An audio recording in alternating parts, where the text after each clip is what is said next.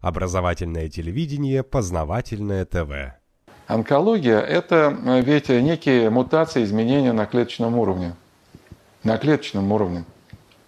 А обычная здоровая клетка, она участвует в процессах метаболизма. А экономика – это ведь э, процесс метаболизма, обмен товарами, услугами. А там обмен, значит, э, веществом. Обмен вещества – это метаболизм.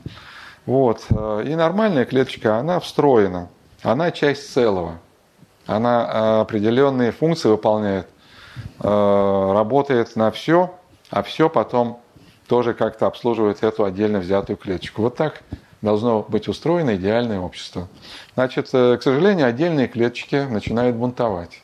Обычная клеточка, скажем, пропускает через себя 99% питательных веществ, они идут дальше по цепочке, а 1% оставляет себе. Раковая клеточка забирает себе все. Начинается метастазы, организм начинает болеть. Меня иногда спрашивают, Валентин Юрьевич, вот тут вы говорили там, капиталистическая экономика, рыночная экономика, либеральная экономика. Все-таки как назвать экономику, э, которую вот мы сегодня видим, в которой мы сегодня живем? Я говорю, ну вот вы знаете, мне больше нравится такое название – онкологическая экономика. Вы поняли мою да. притчу, мой рассказ. На Понял. самом деле, для того, чтобы нам э, действительно вылечить пациента, э, нам э, нужна комплексная программа лечения, и прежде всего на клеточном уровне. Поэтому я говорю, именно человек, клеточка этой экономики, должен быть здоров. Если он не здоров, мы можем э, реализовывать любые проекты и прожекты, э, мы можем э, сделать другой центральный банк, который формально э, будет подотчетен правительству Российской Федерации, мы об этом уже много раз говорили.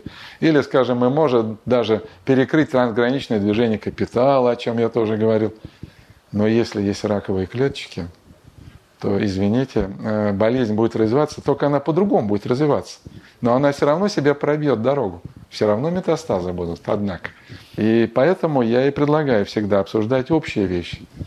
Потому что вы не, пойдешь, не пойдете к врачу, который вам пропишет примочки. Он у вас вообще деньги будет брать с умным видом.